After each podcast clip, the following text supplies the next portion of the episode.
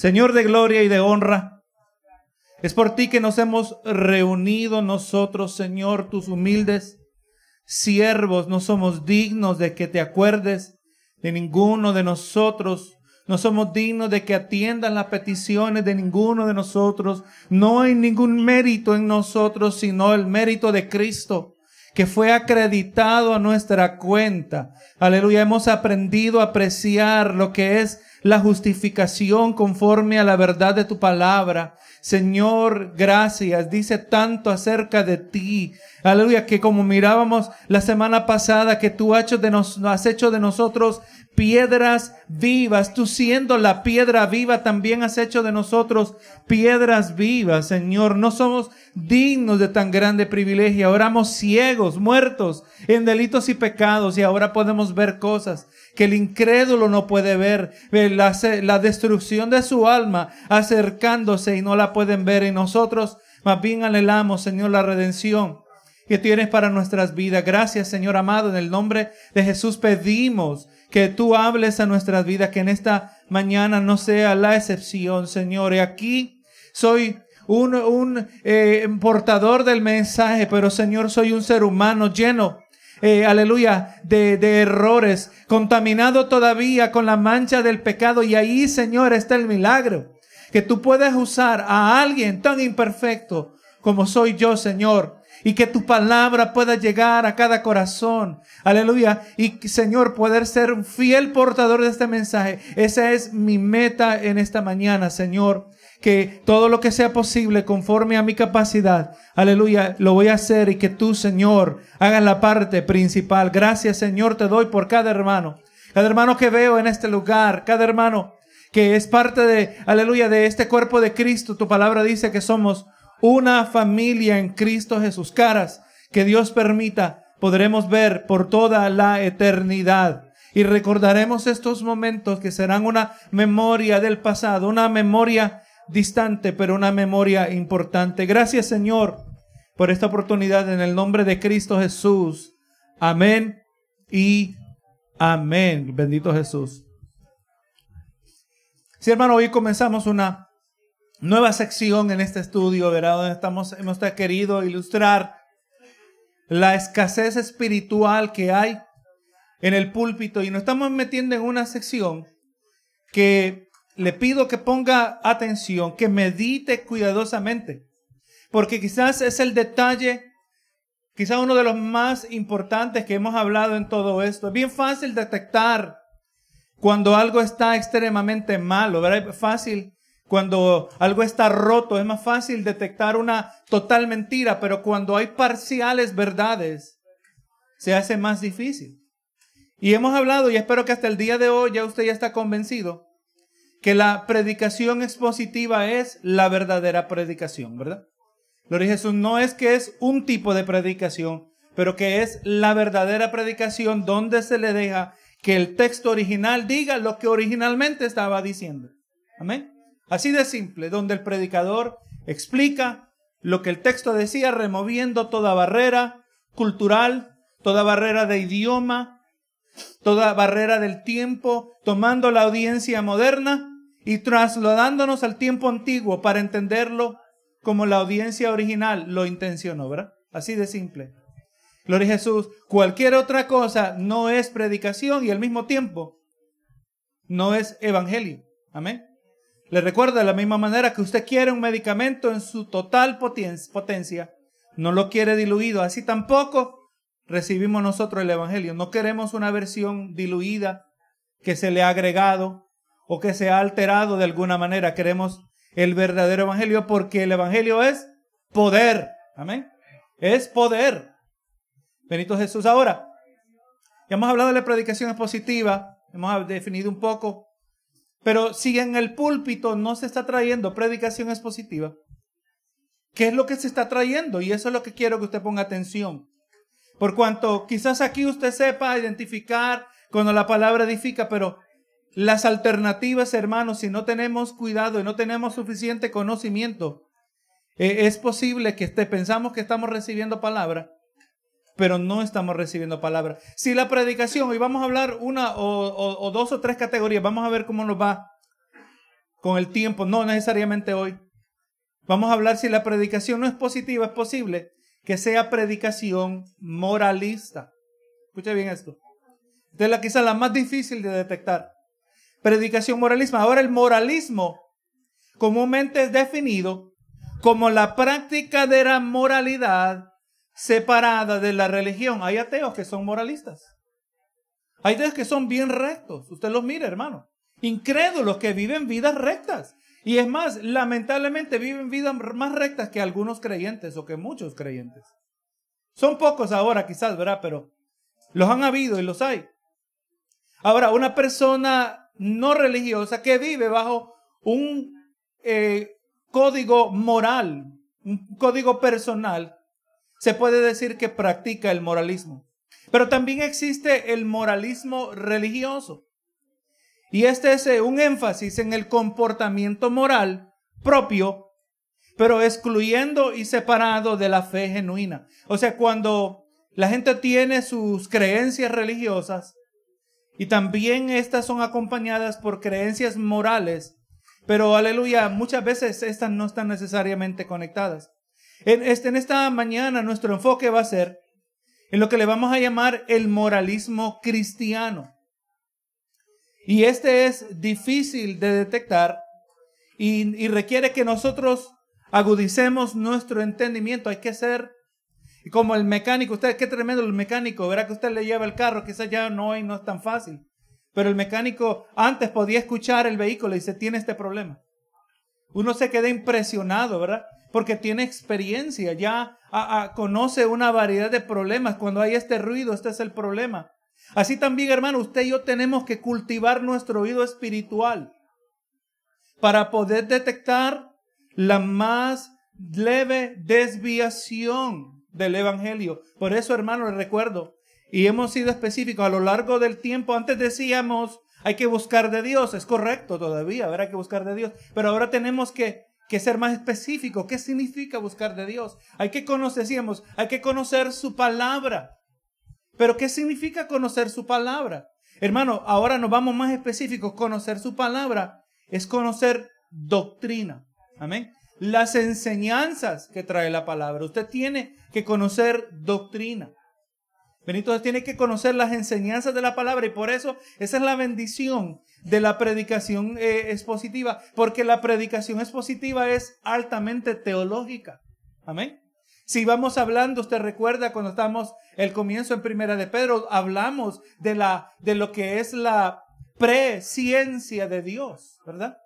¿Y qué, qué, es lo que enseña la palabra acerca de la presciencia de Dios? Cuando hablamos de ideas, de conceptos como eh, la, cuando hablamos de conceptos como la, predestinación, es otra doctrina.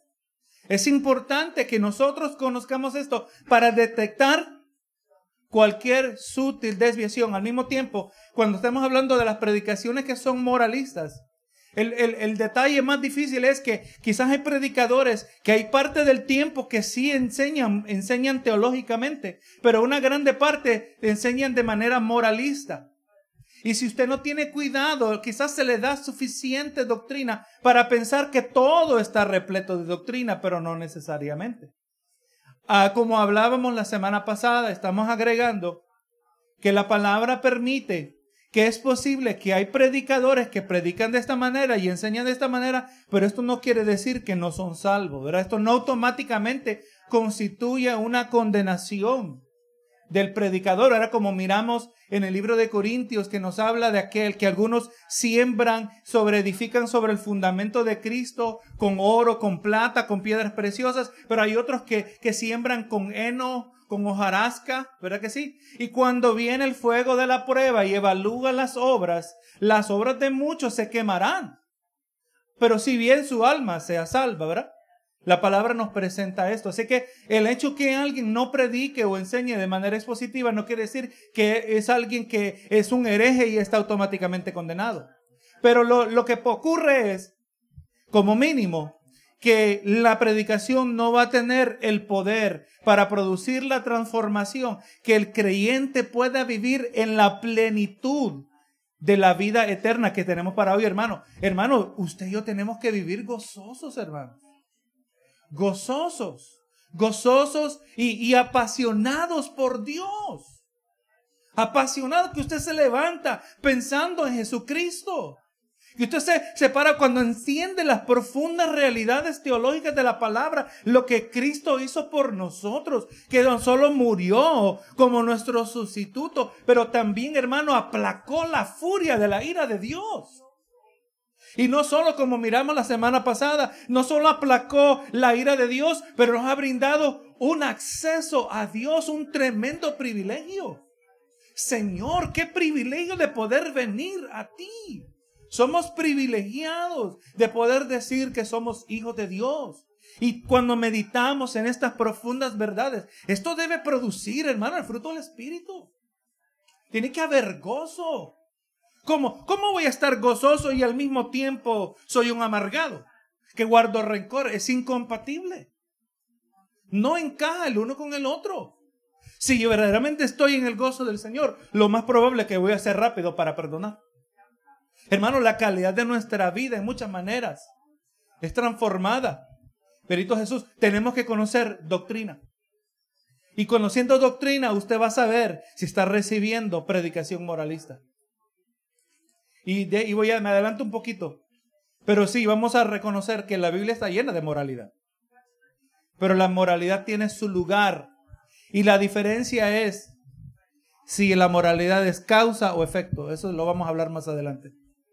¿Cómo miramos nosotros la moralidad? ¿Como causa de algo o como efecto de algo?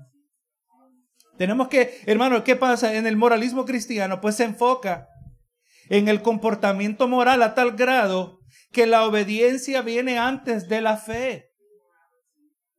Si tú llevas una cierta conducta, la gente viene. Es más, la gente que llega a la casa de Dios que no conoce el Evangelio, automáticamente viene con una mentalidad moralista. Y es aquí dentro de la, casa de Dios que tenemos que eh, reestructurar esa mente.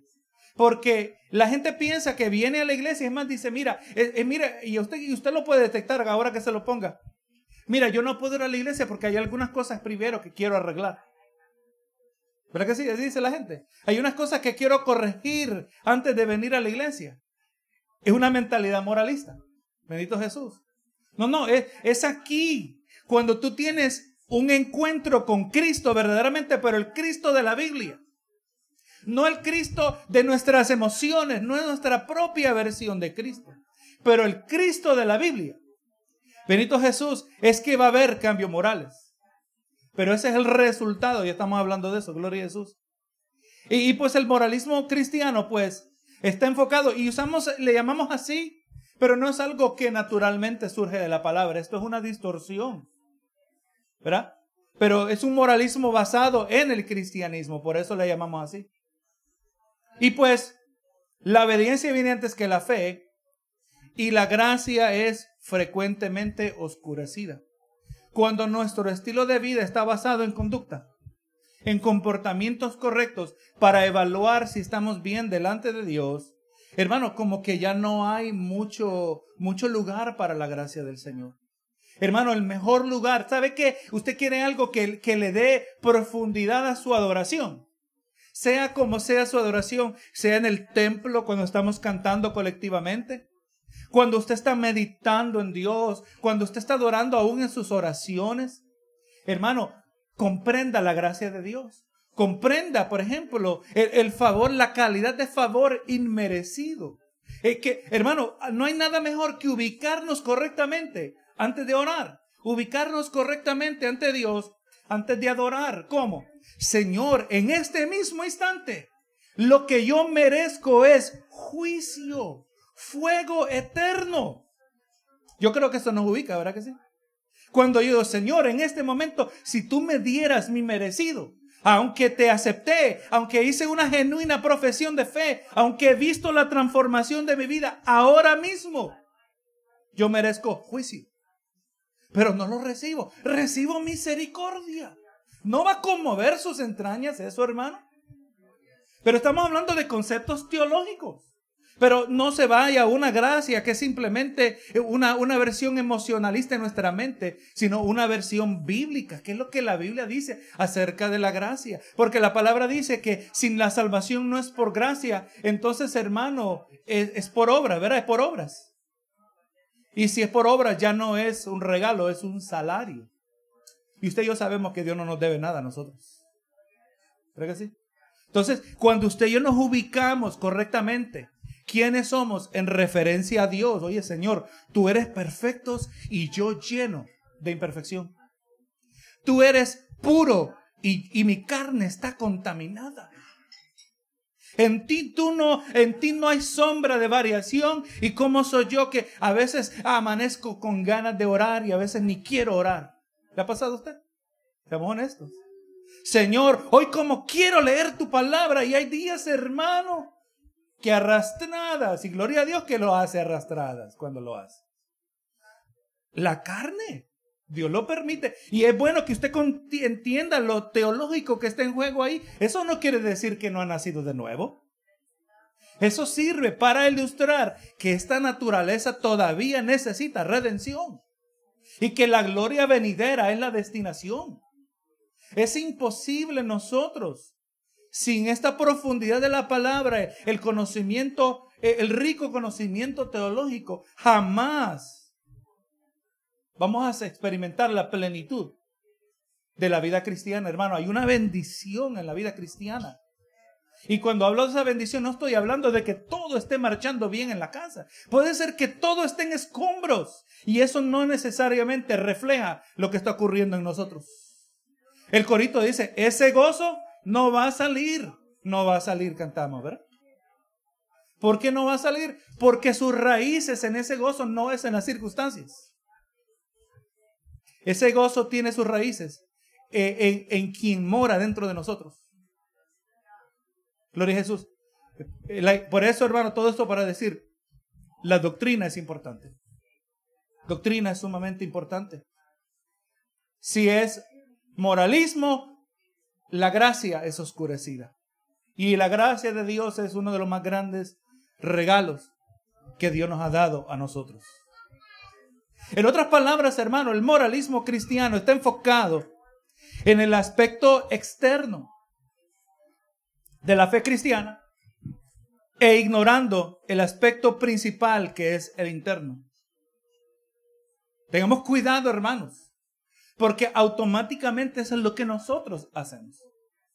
¿Verdad que sí? Eso es lo que nos viene natural, enfocarnos en lo externo, ignorando lo interno. Es lo que vamos a mirar en un momentito, gloria a Dios. Los, moral, los moralistas cristianos tienden a reducir la Biblia a un manual de conducta moral. Y frecuentemente enfocándose en pasajes como el Sermón del Monte y los diez mandamientos. El moralista depende de sus acciones morales, si está orando, si está asistiendo a la iglesia, si ayuna, eh, si ayuda a la, a la comunidad. Entonces, pues está bien con Dios.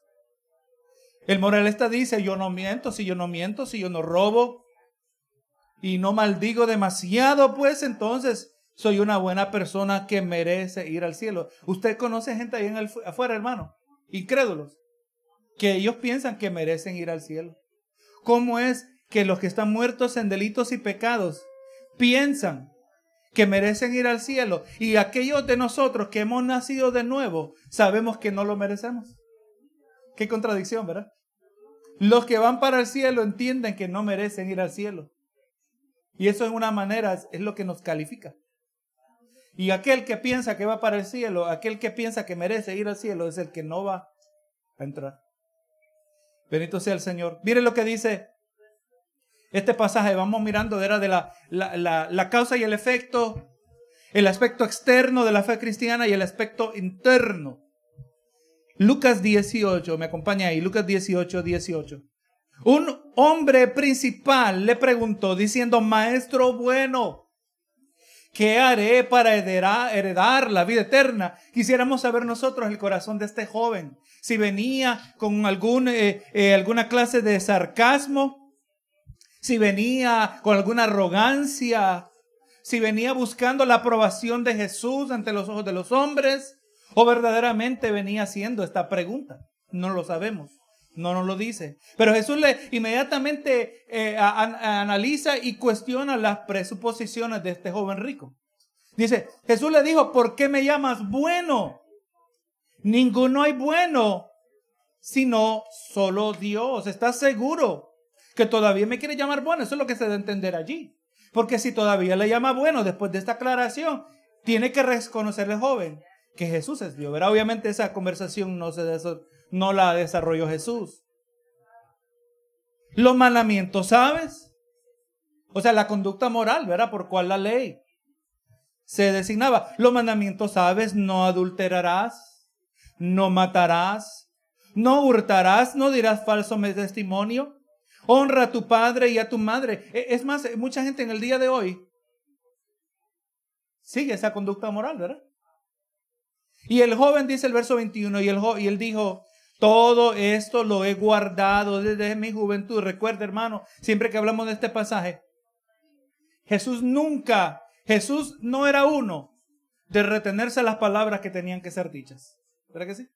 Jesús no era uno que se retenía lo que tenía que decir con tal de recibir la aprobación de los hombres. A Jesús ni le interesaba. Ah, hermano, nosotros tenemos que hablar de la misma manera, con la misma compasión que Jesús, con el mismo denuedo, porque nuestro interés no es buscar la aprobación de los hombres. Nuestro interés, hermano, es buscar la redención de los hombres. Y muchas veces tenemos que ofender su carne para salvar su alma. ¿Verdad que sí? Jesús, hermano, si este muchacho hubiera mentido, Jesús le hubiera dicho, hipócrita. Jesús no fallaba en eso, ¿verdad? Se lo decía a los fariseos. Pero vemos que Jesús no tocó este tema.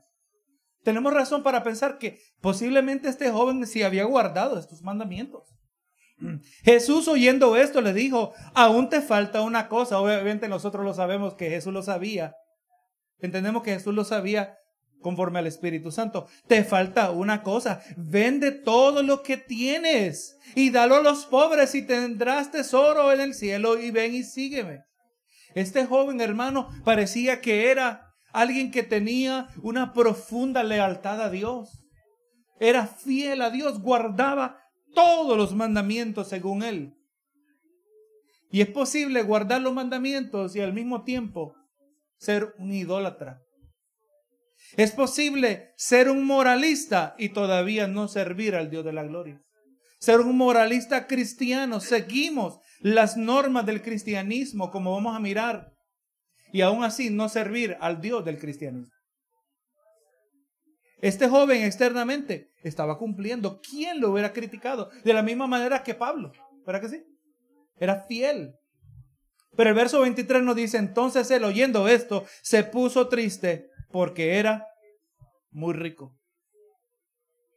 Al ver Jesús que se había entristecido mucho, dijo, cuán difícilmente entrará en el reino de los cielos los que tienen riquezas, porque más, es más fácil pasar un camello por el ojo de una aguja que entrar un rico en el reino de Dios. El problema del joven que él amaba más las riquezas que a Dios. Y no nos dijo Jesús, no me puede servir a dos señores. O se sirve a Dios o se sirve a las riquezas. Entonces vamos mirando, hermano, que es posible tener una conducta moral. Este muchacho parecía honrar a sus padres. Pero ¿de dónde surgía su obediencia? ¿De dónde nacía la motivación para obedecer a Dios? ¿De dónde nace su motivación? La palabra claramente nos dice, ¿verdad? Jesús lo dijo. Si me amáis, guardad mis mandamientos. Así que todo lo que usted hace en su vida, si usted obedece a Dios en su palabra, asegúrese que no sea porque es una buena conducta moral.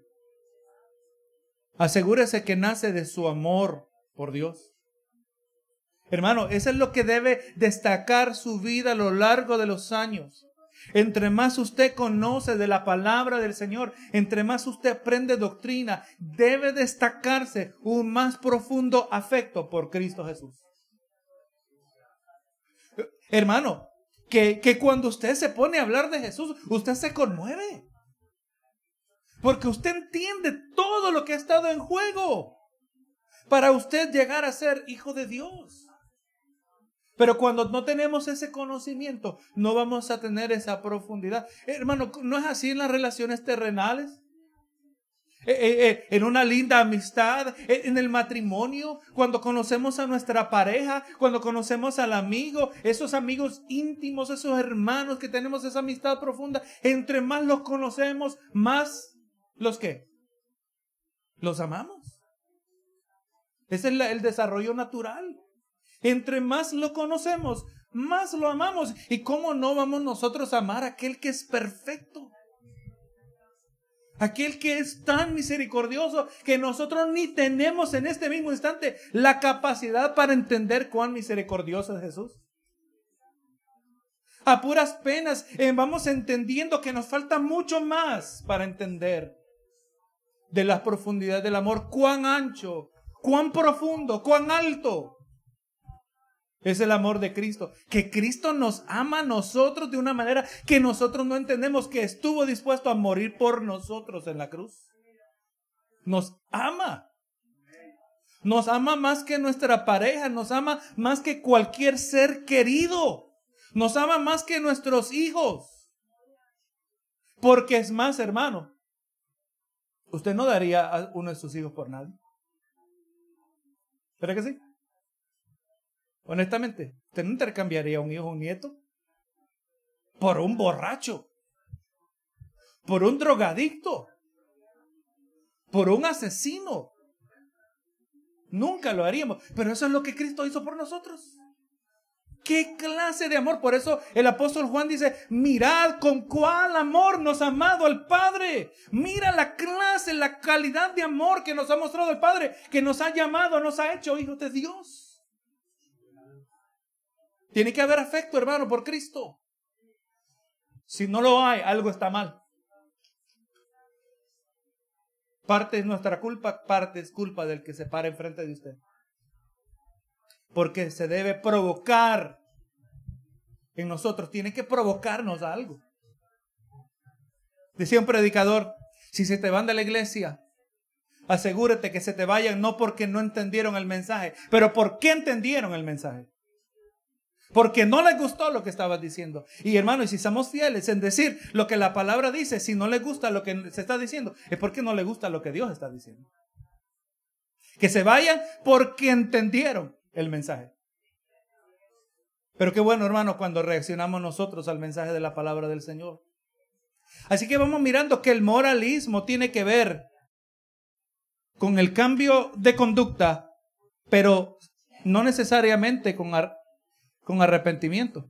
El cambio de conducta, pero sin arrepentimiento. Cambio de comportamiento, pero sin transformación. He hecho de pastores que llegan a una iglesia que no se predicaba expositivamente. Iglesias grandes. Y dice, y, yo creo que yo vi la reacción, dice el pastor, en la iglesia, cuando se dieron cuenta que íbamos a predicar todo el libro de Romanos.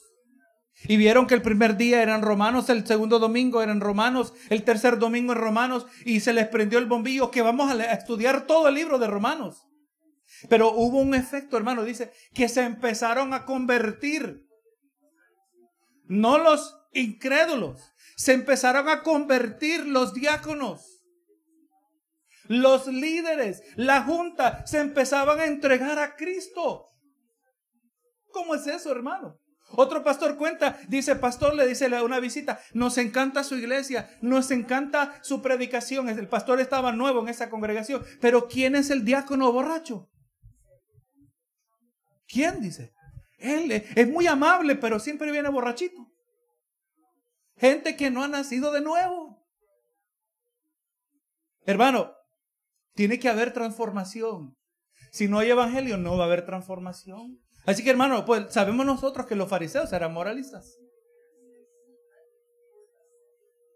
En el libro de Juan capítulo 8, sabemos que le traen a Jesús a una mujer que había violado el código moral. Y, mire cómo es el Señor, hermano.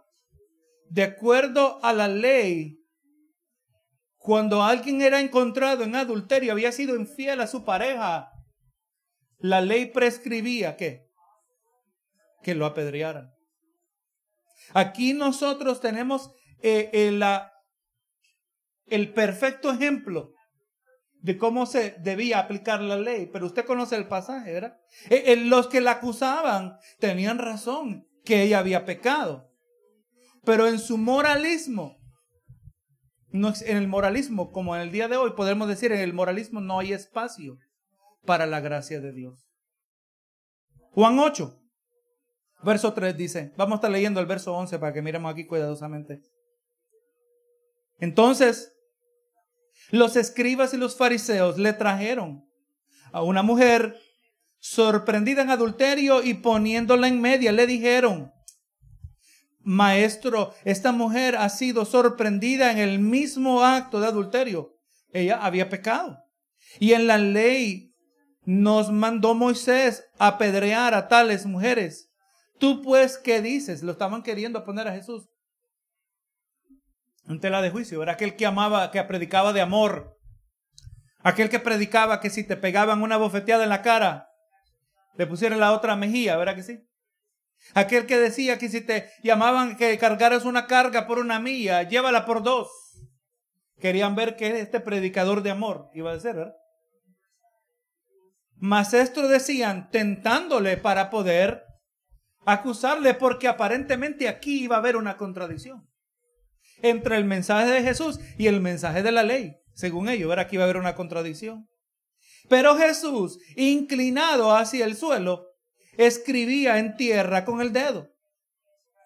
Y como insistieran en preguntarle, se enderezó y les dijo, el que de vosotros esté sin pecado, sea el primero en arrojar la primera piedra. O sea, en otras palabras, Ustedes que me trajeron a, la mujer para que yo la apedree, ¿a quiénes de ustedes tampoco debo yo apedrear? ¿Verdad que sí? El que esté libre de pecado. Mire cómo es que aún el incrédulo le acusa la conciencia.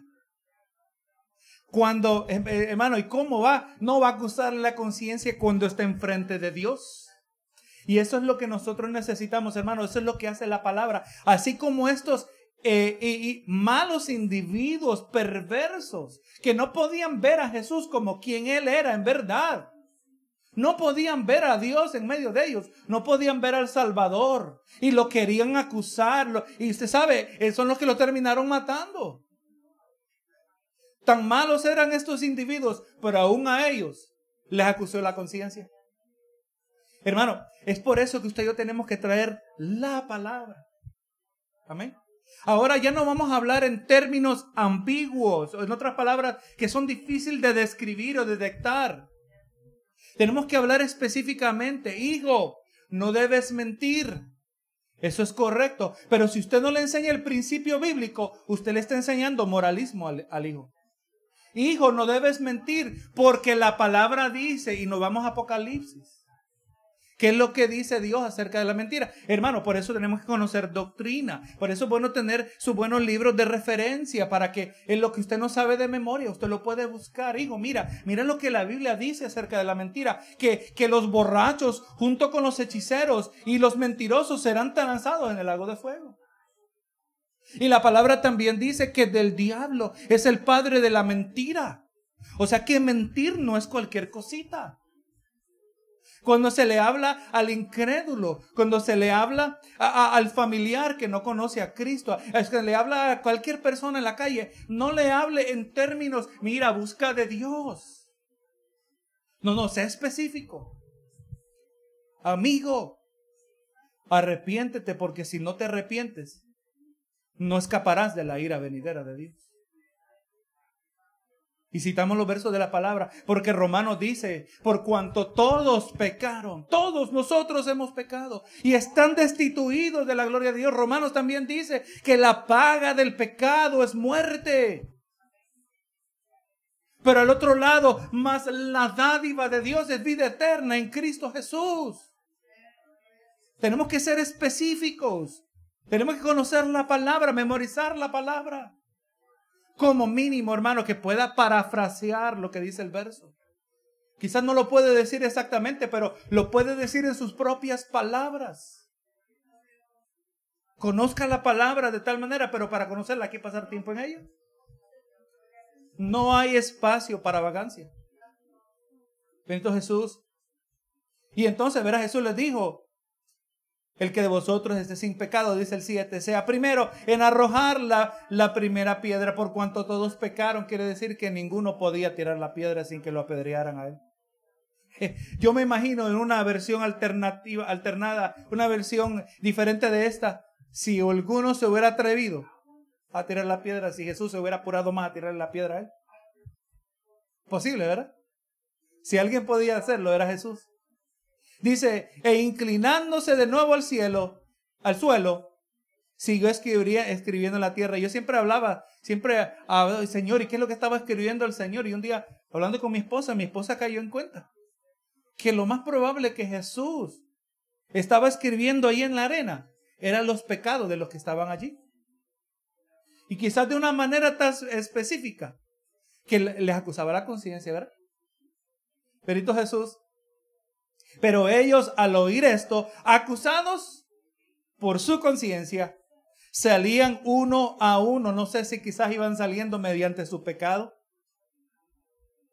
Era escrito allí, ¿verdad? Salían uno a uno, comenzando desde los más viejos hasta los postreros. Los viejos quizás porque habían cometido más pecados, quizás. Era más fácil eh, escribir el pecado de ellos, no sé. Y quedó solo Jesús y la mujer que estaba en medio. Ahora, hermano, aquí veíamos nosotros la perfecta oportunidad para esforzar la ley. Pero mire lo que Jesús dijo. Enderezándose Jesús, no viendo a nadie, sino a la mujer, le dijo, mujer, ¿dónde están los que te acusaban? ¿Ninguno te condenó? Ella dijo, ninguno, Señor. Entonces Jesús le dijo, ni yo te condeno. Vete y no peques más. Ahora, lo que aquí está implícito es que quizás la mujer se pudo haber arrepentido. O por lo menos el primer paso al arrepentimiento. Eso es lo que Dios quiere, hermano. Que el pecador se arrepienta. Dios no se deleita en la muerte del impío. Dios no está eh, eh, enfocado en estrictos códigos morales para, para condenar a todo el mundo. Dios quiere que nos arrepintamos. Benito Jesús. Y Jesús, en vez de aplicar la, la pena total de la ley, ¿qué es lo que hizo? Le mostró misericordia, le mostró gracia. Ella no lo merecía. Vete, no peques más. Cuando estemos en la gloria venidera, vamos a saber si esta mujer tomó oportunidad de, ¿verdad? Si fue, tomó provecho de esta oportunidad. La sabiduría de Jesús. Esa es la sabiduría de Dios, hermano. La sabiduría de Dios siempre considera cosas que nosotros no consideramos. Por eso, hermano, llegó el punto, usted ve que los escribas, los fariseos, ya no se atrevían a hacerle preguntas. Ellos entre ellos tramaban una estrategia, cómo lo iban a acusar, cómo lo iban a desacreditar, a hacerlo verse mal ante sus seguidores. Y Jesús, con simples preguntas, sacaba todos sus trapos al sol. ¿Verdad que sí? Siempre lo desacreditaba. Eh, eh, hermano, esa es la sabiduría de Dios. Sí, sí, que Eliana, mi esposa estaba, y sí, esto lo hemos hablado, ¿verdad? En la vida real, porque eh, la chiquita nuestra estaba pidiendo, ¿puedo ver televisión? Hablando de la conciencia. Y, y mi esposa le dice, si tú crees que tú mereces ver televisión, puedes verla. Y hasta mi esposa se quedó sorprendida de la reacción, ¿verdad? Eh, eh, gloria a Dios porque gracias a Dios hermano, como padres nosotros no estamos actuando solitos. Tenemos la ayuda de Dios. Dios está, Él está a nuestra total disposición para que seamos buenos padres cuando andamos en obediencia, ¿verdad? Su palabra. Y si tú quieres, puedes ver televisión. No, mamá, dime tú. Y, no, si quieres, puedes ver televisión. Y él, y él le dijo, no, si tú, y, él la iba a dejar. Y se, y se puso a llorar se puso a llorar. La conciencia. Amén. Eso es lo que nosotros queremos hacer, hermano. Es que la palabra apela a la conciencia. El Evangelio apela a ese testimonio interno que está dentro de nosotros. Hermano, es cuando la palabra a nosotros nos llega directo. Uno no hay a dónde meter la cabeza. Oh, hermano, no es fácil. Yo he estado a los dos lados. Bendito Jesús. Y al mismo tiempo le recuerdo que cuando yo ministro la palabra del Señor, no, usted sabe que no la ministro de una posición de perfección. O sea que esta palabra le acusa tanto a usted como me acusa a mí. Bendito Jesús. Amén. E, es, tremenda la palabra del Señor. Damos gracias a Dios y vemos, hermano, que Jesús demostró gracia al perdonar a la mujer y exhortó a los fariseos a mirar su propio pecado y buscar el perdón de Dios para sí mismos. Eh, un pastor dijo, un pastor llamado Russell Moore, cuando nos acercamos a la Biblia, sin enfocarnos en lo que la Biblia trata, hablando de Cristo Jesús y su Evangelio, nosotros hemos de terminar con un cristianismo, él le llama el cristianismo regla de oro, que no dura una generación. Usted lee, hermano, en el libro de los jueces, cuando usted se acaba el libro de los jueces, que eran estos líderes que tuvieron que venir, o cuando comienza el libro de los jueces, porque es primero eh, el libro de Josué, ¿verdad? Usted conoce el, el, orden de los libros de la Biblia, está el libro de Josué. Josué fue el sucesor de Moisés. Josué continuó donde Moisés terminó, ¿verdad? Pero no hubo un sucesor para Josué. Y cuando se murió Josué, y cuando se murió la generación de aquellos de la, que estuvieron con Josué, la siguiente generación no conocía a Jehová y dice que cada uno empezó a hacer como le parecía bien en sus propios ojos. O sea que este legado espiritual, si nosotros no les transmitimos a nuestros hijos el verdadero evangelio, pero más bien una versión moralista, ellos van a abandonar automáticamente el evangelio. O van a abandonar lo que ellos pensaban que era evangelio cuando era simplemente moralismo. Amén. Pero cuando les enseñamos el Evangelio, les ministramos el Evangelio, bendito Jesús, hay algo que sí puede transmitirse. Porque usted sabe, hijo, no mientas, hijo, mira, eh, tiene que casarte antes de vivir con alguien. Pero cuando usted le enseña conforme a la palabra, ellos son ahora responsables delante de Dios. Pero cuando usted no le enseña el principio bíblico, entonces dice, es que mis padres eran unos anticuados. Hay que vivir la, la vida moderna. Hay que ser progresivo, removiendo todas esas anticuadas restricciones. No, no, hermano, pero cuando se enseña el principio bíblico, el hijo ahora siempre es responsable delante de Dios, pero ahora la conciencia le acusa. Es exactamente lo que nosotros queremos. Que cuando nosotros estemos, haya la materia en su corazón para que les acuse la conciencia. Me acuerdo que mi mamá siempre me decía lo que la Biblia dice. Y siempre que yo hago esto, me siento mal. Exactamente lo que nosotros queremos. Que no disfruten el pecado que aunque lo estén haciendo, pero no estén satisfechos. Y si va a haber algo que le va a ayudar a venir a Cristo, si es que se apartaron, va a ser eso. Si eso no existe, es, difícil, no es imposible. Pero es difícil. Lo que no queremos es una iglesia donde lo que se predica es moralismo, un cristianismo, regla de oro. La regla de oro que aparece en Mateo 7:12. Dice, así que todas las cosas que queráis que los hombres hagan con vosotros, así también haced vosotros con ellos, porque esto es la ley y los profetas. O sea, eh, obviamente esto está entretejido en todo lo que nosotros hacemos. El cristianismo es moral, indudablemente.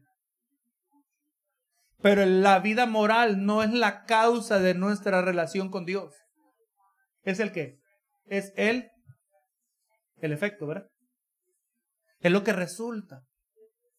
O sea, sí va a haber un cambio en nuestra conducta moral. Pero eso no es lo que, eso no es lo que nos hace aceptables a Dios. ¿Sabe lo que nos hace aceptables a Dios? A ver si... Una palabra bien cortita. La fe. Es la fe. Gloria es importante que entendamos esto. Cuando hay obediencia, cuando hay amor, cuando hay todo lo bueno que hay en la vida de un creyente, eso todo es el resultado de que tuvimos fe. Sin fe es imposible agradar a Dios, ¿verdad que sí? Pero la fe no es simplemente yo creo en Dios. Estamos hablando, hermanos, de una de algo que se deriva de un íntimo conocimiento de Dios. Y obviamente la fe que salva es una fe que crece. Por eso la Biblia dice que tiene que ser como un grano de mostaza.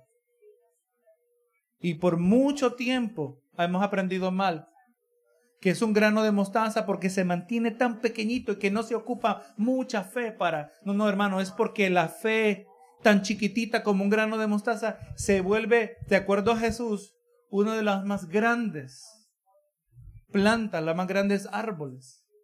¿Verdad? O sea, es una fe que crece. Eso es lo que Jesús está queriendo decir. La fe tiene que crecer. Así que el cristiano que dice, yo tengo poca fe, siempre he tenido poca fe, está diciendo yo agrado poco a Dios. ¿Verdad? Y yo creo que ninguno de nosotros no, nos quisiéramos decir eso. Sin fe es imposible agradar a Dios. Usted mire cómo Jesús reprendía a los discípulos. Hombres de poca fe. ¿Por qué dudaste? O sea, si Jesús los reprende es porque se les había brindado todo lo necesario para que no tuvieran poca fe. ¿Verdad? Porque, ¿Por qué reprenderlo? Yo sabía que ustedes no iban a poder. No, no, pero se les dio lo suficiente. Así también, hermano, que no nos venga a nosotros esa acusación. Hombres y mujeres de poca fe. No, hermano, aleluya, porque está la palabra del Señor. No queremos un moralismo cristiano. Queremos el, el Evangelio. Y hermano, el Evangelio así de simple. El Evangelio es Cristo. Solo vamos a hablar en la semana que viene, gloria a Jesús. Aquí, hermano, aunque la regla de oro es una buena regla para practicar en la vida, ¿usted sabe que los incrédulos también la practican? Ellos hablan de la regla de oro.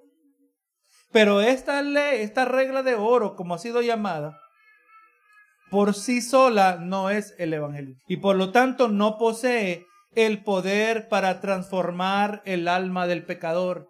Eso es lo que estamos nosotros haciendo aquí, hermanos.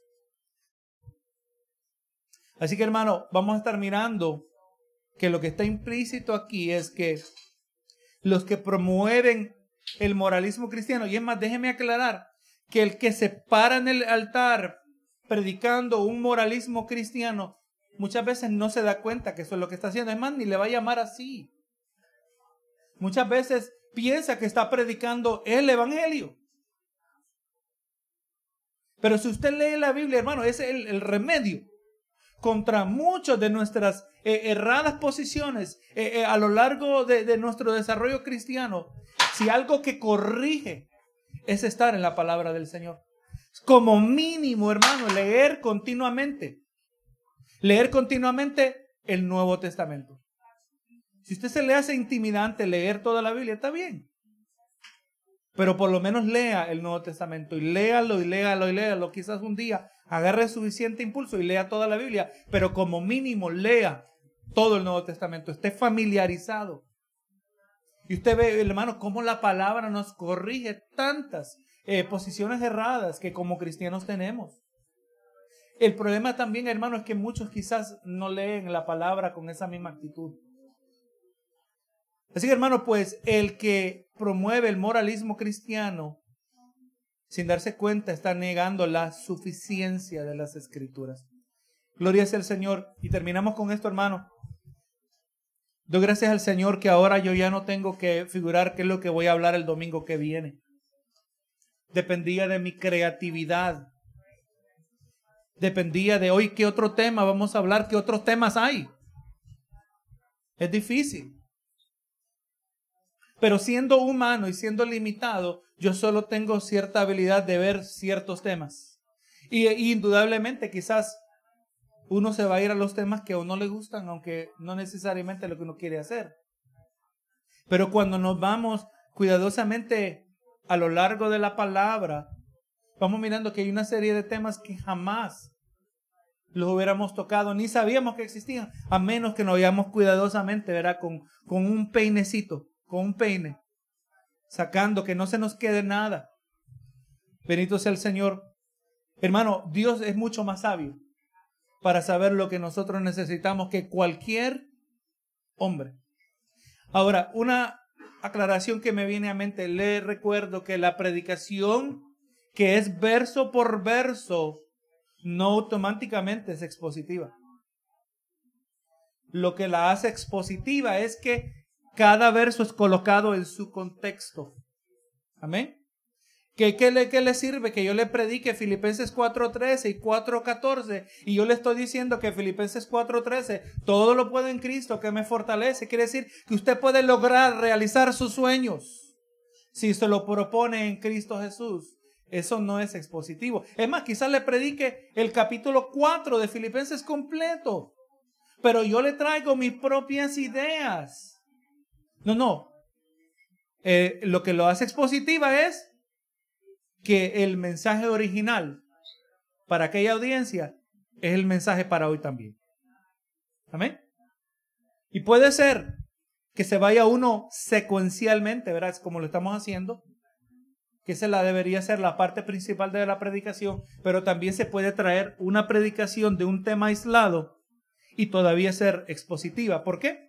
Porque cada verso se conecta en su contexto. Así que por fuerza el predicador va a traer el trasfondo de la carta, el libro que se está trayendo, algún trasfondo del personaje, ¿verdad? Todo esto que nos ayuda a entender como lo entendió la audiencia original.